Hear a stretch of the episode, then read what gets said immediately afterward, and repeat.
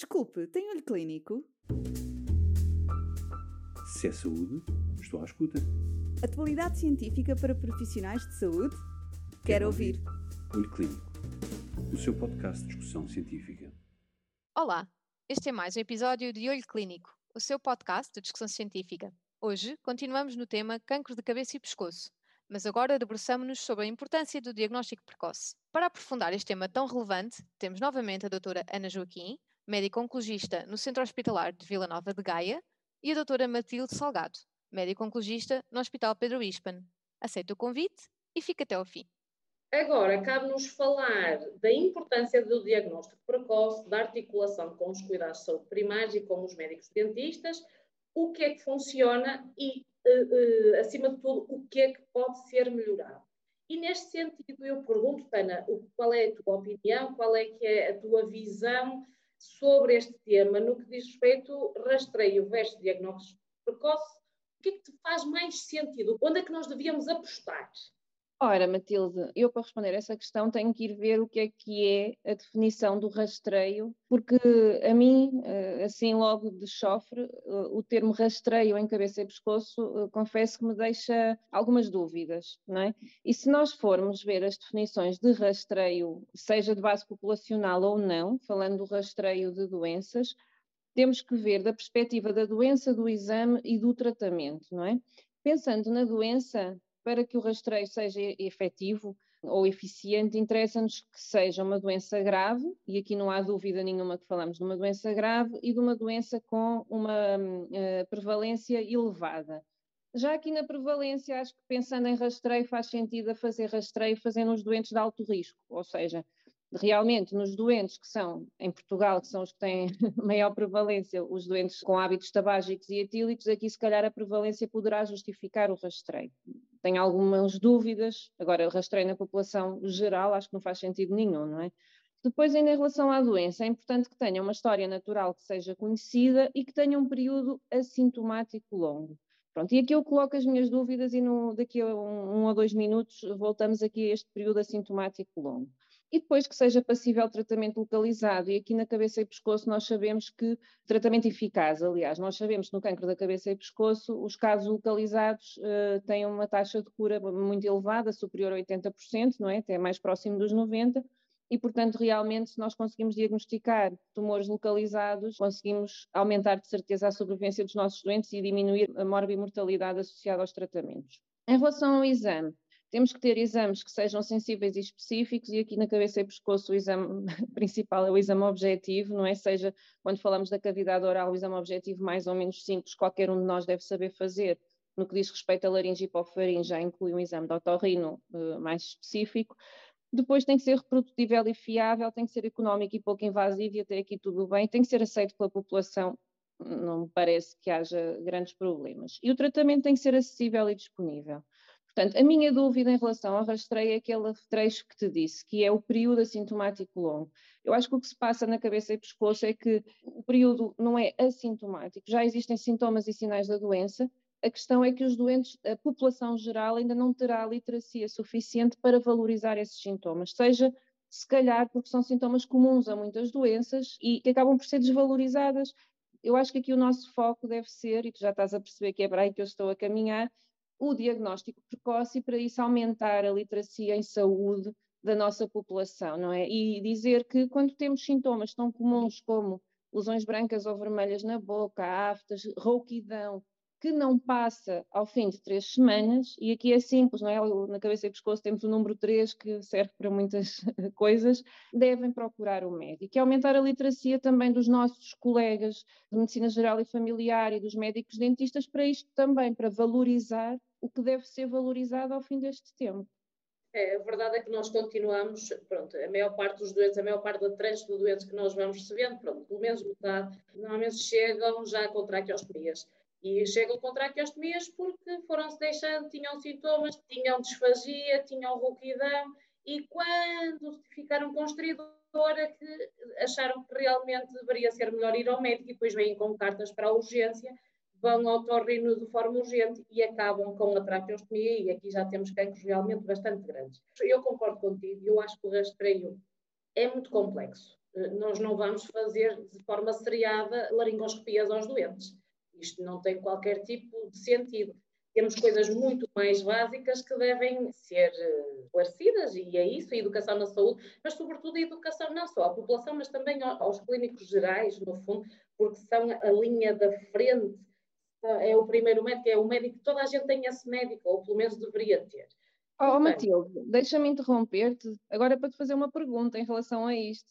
Tu referiste a questão dos médicos de família e eu questiono-te concordando nós que é importante este diagnóstico precoce, como é que tu vês esta articulação com os cuidados de saúde primária e até com os médicos dentistas? Eu julgo, já, já acho isto desde todo sempre, em Portugal, na generalidade, se nós formos ver, nós temos uma higiene, na, pronto, estou a falar mesmo em traços gerais, a higiene oral em Portugal é, é muito fraca, é muito baixa. E porquê? Porque implica gastar dinheiro. E as pessoas, na generalidade, são muito pobres e não dão qualquer tipo de importância aos dentes, não têm cuidados, não veem se têm lesões. Acho que se a medicina dentária fizesse parte do sistema uh, do, do, serviço de saúde, não é? centros de saúde, eu acho que não tem sentido estarem nos hospitais, isto é uma opinião, não tem sentido estarem nos hospitais, porque nós nos hospitais temos os estomatologistas. Mas nos centros de saúde, eu acho que assim como se fazem consultas anuais com o médico de família, com umas análises, com exames, seja o que for. Eu acho que também deveria haver uma avaliação anual da cavidade oral. Claro que o dentista não ia para além da cavidade oral no que toca à visualização, não é? mas já detectava aí grande parte das, das lesões que, quando são grandes, são muito mutilantes. E, portanto, tudo o que fosse detectado mais cedo, como sabemos, é tratado de uma forma mais fácil. Depois, tudo o que está para trás e que implica outro tipo de sintomas, a educação, a educação da população e dos médicos, conforme falamos, mas eu acho que o médico de família tem aqui um papel preponderante, porque conhece os seus doentes, um doente que chega com disfonia, consegue fazer um questionário, então, mas o senhor agora está rouco, o que é que se passa, há quanto tempo, ah, então vamos aqui encaminhar, vamos aqui fazer um exame, sendo que no centro de saúde não é o sítio mais adequado para andar a fazer esses exames, porque tem um limite, não é? Não consegue ver as cordas, quer dizer, nem consegue ver as cordas vocais, na verdade, mas acho que tudo seria detectado mais precocemente. E a higiene oral também está, é um dos fatores de risco de neoplasias de cabeça e pescoço, portanto, se conseguíssemos melhorar a higiene oral da população em geral, eu acho que nós aqui conseguiríamos, de alguma forma, começar a sensibilizar as pessoas para estarem mais atentas. Eu sei que para ti este tema dos médicos dentistas é um tema assim um bocadinho. Pronto, vou-te picar aqui um bocadinho uma vez que estás próxima à área da estomatologia e sabes perfeitamente, e se calhar melhor do que a maior parte da população e mesmo dos médicos, qual é que é o papel de intervenção na generalidade dos médicos estomatologistas e como é que tu vês então não dos estomatologistas, porque a gente envia os doentes já numa fase muito avançada em que precisamos fazer de radioterapia, precisa arrancar dentes.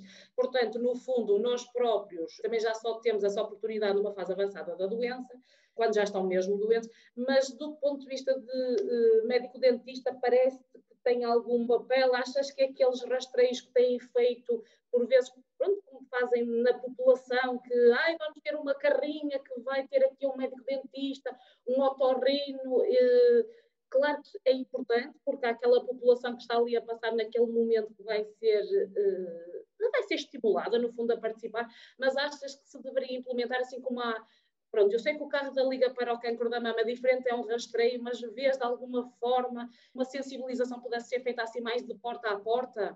Olha, vou-te dizer assim duas coisas breves. Em relação ao, ao, rastreio porta a porta, eu tenho a experiência de ter feito rastreio já na zona junto ao Hospital de Gaia, naquela zona de Vila d'Este, que é uma zona que tem uma população muito risco e muito risco para este tipo de, de cancro e de muito risco para baixa higiene oral. E o que é que aconteceu nesses rastreios? Foi em, em sítios de uma empresa municipal, não é? De solidariedade social, que está habituada, a, que conhece as famílias que ali vivem. Quem foi aos rastreios foram as mulheres e os filhos, ok? Os senhores, que eram a maior parte que tinham os fatores de risco, nem entravam lá, iam lá pôr as senhoras e iam para o café ao lado. acho que antes disso temos mesmo que ter literacia em saúde para este tipo de rastreio ou diagnóstico precoce. Claro que não identificámos nenhuma lesão suspeita e fizemos muitos.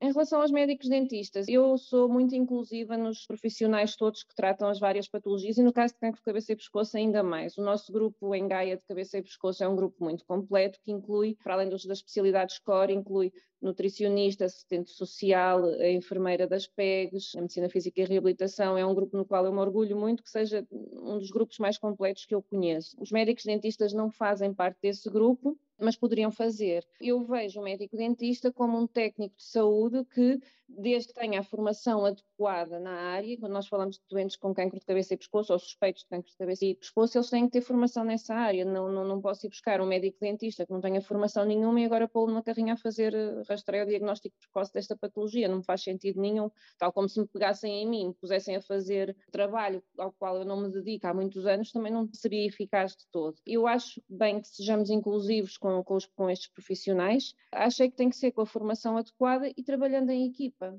não é? Trabalhando em equipa nos eh, centros de saúde, se for para o diagnóstico precoce, trabalhando em equipa nos hospitais com o serviço de estomatologia, se for para eh, promoção da higiene oral e prevenção das complicações de tratamentos antineoplásicos. Acho que temos que ser inclusivos, mas não pode ser para fazer grandes parangonas em jornais de que agora temos médicos dentistas a trabalhar connosco. Acho que deve ser de uma forma que interessa ao nosso doente.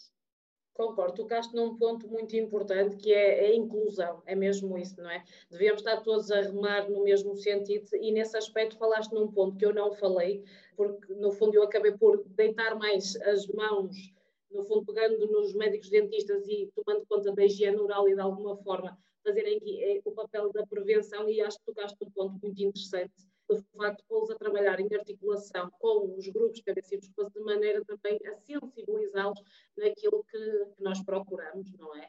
Dou-te os meus parabéns por essa chega.